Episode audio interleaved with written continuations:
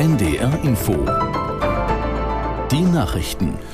Um 19.30 Uhr mit Martin Wilhelmi. Noch heute sollen weitere Geiseln der islamistischen Terrororganisation Hamas freikommen.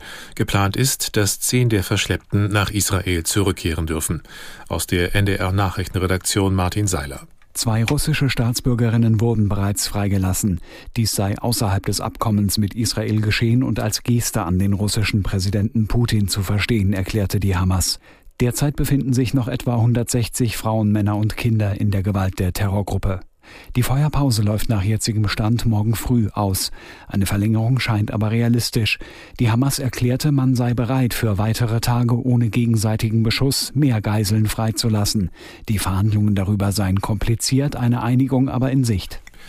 Die Preissteigerungen in Deutschland haben sich im laufenden Monat weiter abgeschwächt. Wie das Statistische Bundesamt mitteilte, liegt die Inflationsrate nur noch bei 3,2 Prozent. Im Oktober mussten die Verbraucherinnen und Verbraucher für Waren und Dienstleistungen noch 3,8 Prozent mehr bezahlen als ein Jahr zuvor. Der niedrigste Stand seit zweieinhalb Jahren sei vor allem auf gesunkene Energiepreise zurückzuführen. Das Europaparlament und die EU-Mitgliedstaaten haben sich auf neue Emissionsregeln geeinigt. Die Vorschriften zum Schutz vor Umweltverschmutzung durch Industrie und Landwirtschaft sollen verschärft werden. Aus Brüssel Andreas Meyer-Feist. Mehr als bisher müssen auch landwirtschaftliche Großbetriebe auf den Schutz von Boden, Wasser und vor allem der Luft achten. Sie sind nach amtlichen Schätzungen allein in Deutschland für mehr als sieben Prozent der Treibhausgase verantwortlich. Das meiste davon Methanemissionen, die bei Verdauungsprozessen entstehen. Hier und bei anderen Schadstoffen wie Ammoniak oder Stickoxiden sollen neue Grenzen für mehr Umwelt- und Gesundheitsschutz sorgen. In der Schweine- und Geflügelzucht müssen sie in Zukunft auch von weniger großen Betrieben als bisher beachtet werden.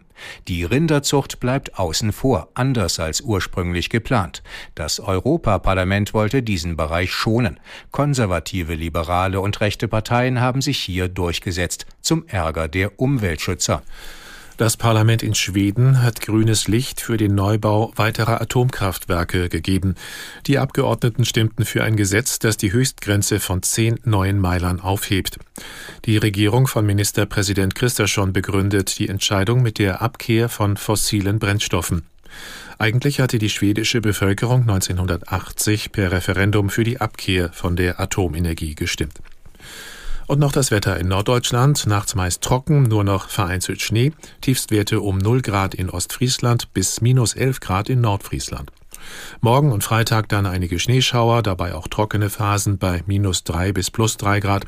Und am Sonnabend wechselhaft, gebietsweise Schneeregen bei minus 3 bis plus 3 Grad. Das waren die Nachrichten.